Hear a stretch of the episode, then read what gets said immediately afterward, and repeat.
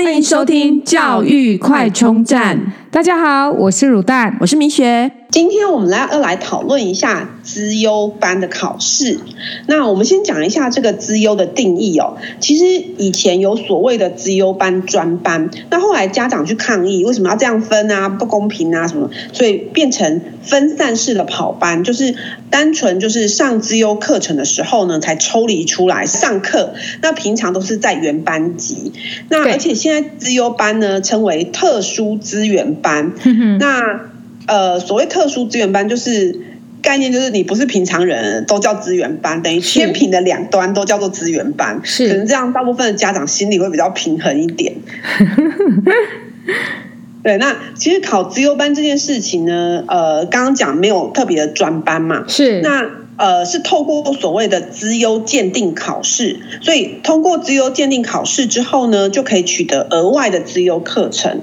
比方说，就像是学习迟缓，如果你如果被评定为学习迟缓，也可以得到一个专门为学习迟缓儿童设计的资资源课程。所以这些。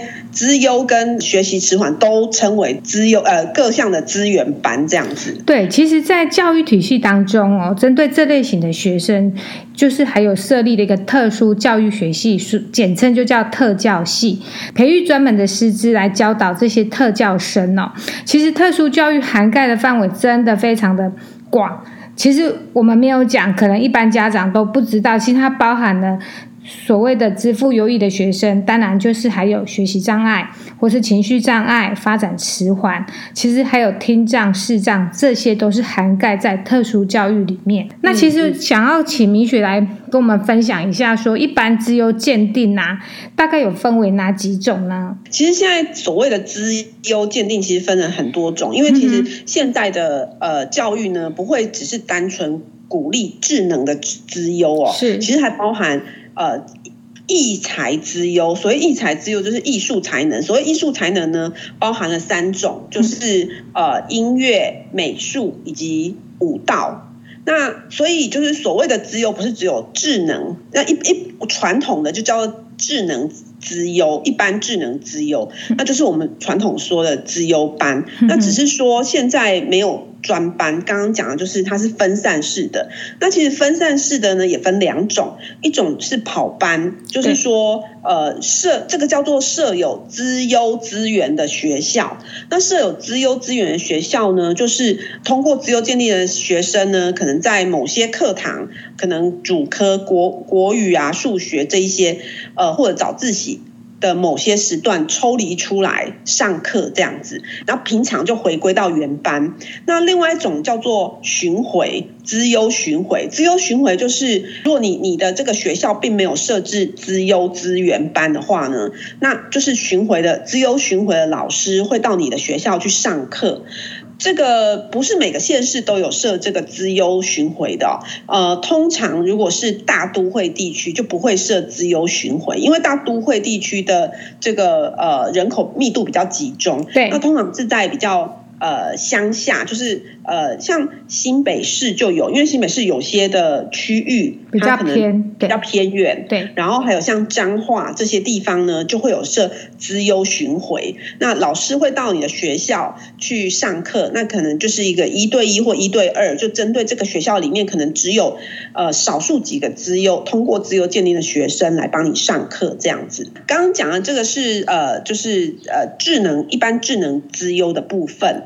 然后再来就是讲到那个艺才资优，那刚刚讲艺才资优就有音乐、美术跟舞蹈，那这三个考试的时间其实跟那个资优鉴定的考试时间是差不多的。呃，那这几个班呢，通常就是专班，嗯，哦，所以音乐专。呃，资优的专班、体育资优专班跟美术资优专班，有些家长呢，就是可能喜欢这种专班，所以有有的家长会像呃音乐专班，就是可能他考进去之后，然后变成音乐专班这样子，那就不会是像智能资优这样子，就是抽离式的跑堂这样。一般这种资优鉴定的考试呢，就是在国小二年级跟四年级考试。那如果国中的资优鉴定呢，是在国小六年级考。所以像音乐班当然就考音乐，那呃就是美术班就考美术这样子。那再来分呃这不同的这个资优来讲哦。好，那我们先从大家最关心的智能资优，也就是呃最多人考的资优鉴定说起。好，刚刚讲资优鉴定考试呢是在国小二年级跟四年级考，所以只有这两次机会，所以不是每年都可以考的哦。那而且这个好像要考试也要符合资格，就是在校成绩在就是要在占百分之二十。各县市规定不一样，有的县市有有这个限制考试资格，有的县市是没有的。哦，所以就是还要再请就是各位家长注意你们所在县市的一个规定，这样子。对对，那我们也会在我们网站上呢附上各县市的呃这些主要县市的这个呃资优鉴定的简章可以参考。那每年有可能略有不同，所以呃各位可以先看看今年的简章，然后呃到了明年再注意一下明年的这个简章，这样子对比较方便准备。对，那只是说呢，刚刚讲就是基本上参加自由鉴定要有一定的资格，那只是这个一定的资格的宽松程度不一样。那所以第一步就会有个书面的初步审查，有的是规定成绩，有的是规定呢可能要就是要家长观察表，要有教师观察表。所以呃，这个是初步的书面审核的部分。那书面审核过之后呢，就会参加第一关的初试。那初试通常就是笔试，就考呃。智能智力测验啊，那有的呃，像比方说台北市考的是团体智力测验，那有些县市呢考的会是呃，除了团体智力测验之外，还会再加考学习能力。那学习能力可能就是国语啊、数学这一些科目这样子。然后呃，第这个笔试第一试通过之后呢，会再考第二关的复试。第二关复试就是呃，通常是面试。那面试的话呢，各县市规定也都不一样。所以，呃，各县市的资优鉴定流程是略有不同的。呃，像台北的话，就是会观察小朋友，好像有六次的面试，这么多次，真的？对对。然后，呃，那有些县市就是。呃，就是一对一的，可能面试大概一个小时到一个半小时，然后可能各式的问题呀、啊，去从不同的构面来评估这个小朋友这样子。嗯，所以呃，其实就是各县市规定不同。那刚刚讲就是说，呃，卤蛋这边有提到说，像有些地区它是呃，就是还要规定成绩，所以不止资优，还要成绩优、两绩优的部分。嗯。因为其实，在我们的县市台中市哦，它其实是有规定说，你二年级，然后或是四年级那一年的，就是在校成绩要在百分之二十，然后由学校把名单送到台中市政府，那你才会有被通知考试的资格，并不是所有的学生都可以自由报名参加。嗯。那像彰化这边就是没有限制报考资格，因为呃可能呃有时候小朋友不一定能够，就是说呃而且有些男生可能是比较粗心，所以他可能也许他的。智力是发展到一个很跳痛的一个阶段，但是他可能没办法好好静下心来把这些像女生那么仔细哈，然后每次都算的很正确这样子。对啊。那所以像台中市这个呃规定是前二十趴，如果全班有三十个人的话，等于就是要保持在前六名这样子的程度。这样，国中的自由鉴定呢，就又跟呃。国小不一样，那国中资优鉴定这个智能资优鉴定呢，分分成三种，就是一般资优、数理资优跟语文资优。对，那一般资优呢，考的是智力测验、数理跟语文。那数理考的当然就是数学跟自然，语文考的就是语文这样。所以呃，一样会有分初试跟复试。那但是细节呢，各个县市可能都不太一样，所以还是要参考一下各县市的简章。而且比较特别，就是他就是在六年级，他还没有毕业前就开始进进行考试这样子啊，进到国中开始就分班这样子。对，等于是呃四月左右呢，其实那时候你已经要知道自己是就读哪一个国中，然后是由国中端去报名的。所以，呃，这个部分呢，就是如果有想要考国中的自由鉴定，要特别注意。然后再来是，尤其是那一些有一些共同生活圈哦，如果你国小读这个地方，对，那你国中要跨区的话，那也要注意不同区的呃这个资优鉴定的这个流程也不一样。比方说像，那我呃像那个。彰化区跟台中区。那过去可能就是有太多彰化考呃跨区到台中去考试的状况，所以。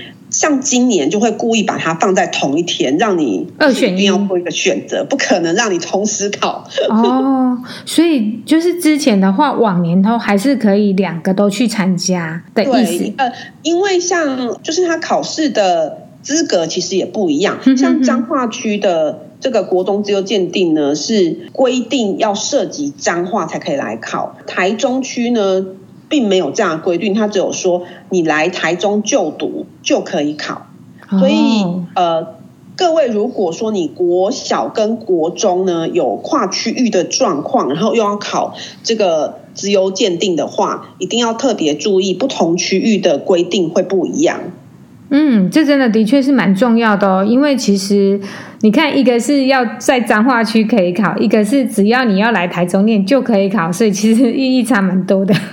对啊，等于是彰化区可以考台中跟彰化，对，台中区呢，只能考其实你要呃涉及彰化才能去考彰化，这样对，没错。那接下来要不要聊一下那个有关艺才的部分？那艺才班呢，其实呃艺才班的热门就在它是专班嘛，对啊，像呃美术专班、音乐专班跟舞蹈专班，那不像自由班是跑班，所以、嗯、呃就是。如果不说有小朋友特别的热爱这个美术或者音乐或者舞蹈的话呢，真的就蛮适合读这样子的班级。但是就是说，除了有天赋以外，还真的要是很热爱，因为像美术班就是一直在做美术创作，音乐班就是一直在练音乐。是。那尤其像音乐班，我知道音乐班有分主修跟副修。那通常一项乐器可能每天大概要练一个小时，如果两项的话呢，大概就要花两个小时练。我过去有听过有。就是同时读音乐班，然后又考通过资优鉴定的，那真的是很辛苦，因为你得每天要练音乐，然后又要呃准备这个资优班的一些作业还有课程这样子。那舞蹈其实也蛮辛苦，因为遇到比赛或公演是花上一整天的时间，呃，平常也都需要练习这样。美术的话相对就还好。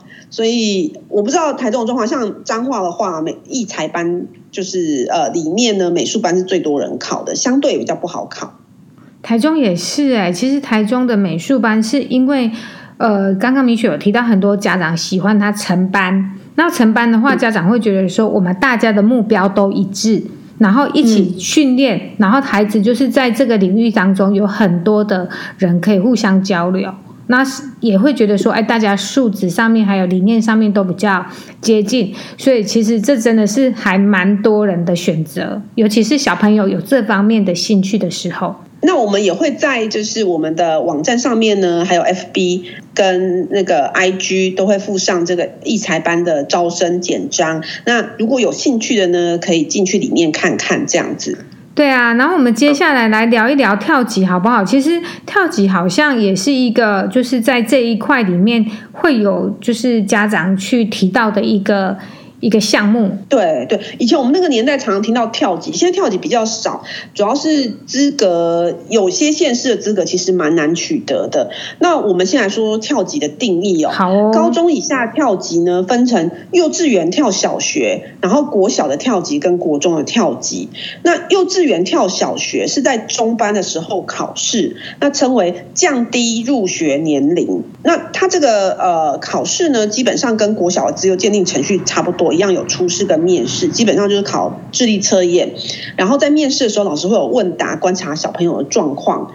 不过其实我们以前那个年代，就是可能没有差异，个别的差异没那么大，所以就是幼稚园如果想读小学就去读这样，那直接就是也没有什么测验呐。那现在很严格，还要考试才可以读。国小的部分呢，跳级有个专有名词叫做缩短修业年限。那刚刚说现在跳级生比较少，在于跳级资格比较难取得，而且各县市规定都不一样。那有兴趣的要去看那个简章哦，就是有的县市可以允许部分学科跳级，就是可能我数理特别好，那我数理去跳级。然后但有的县市要求一定要全部学科跳级，等于是真正的跳一年这样子。嗯嗯嗯。那呃，有的县市呢，像彰化县来说，就是有规定要参加跳级考试的人要先通过资优鉴定，然后通过资优鉴定以后有接受过资优教育，才能去考，就是呃跳级考试，而且还要加上呃同年级的成绩要排序，排序在 PR 九九。以上才能参加考试，所以如果全年级呢有三百个人，等于是全年级中的前三名才有资格参加考试。有些县市呢，呃就没有这种规定，像新北市就可以同时报考自由鉴定跟跳级。那有些县市又规定跳级以后就失去资优生资格，然后变成一般县市，有的县市又没有，所以呢。然后跳参加跳级考试的时间也都不一，呃，就是说，呃，有的规定是四年级跟五年级才可以考跳级，有的是三年级上就可以考。所以这个资讯，这个可能就是真的，如果对跳级有兴趣，要特别去注意你所读的国小的这个县市的简章这样子。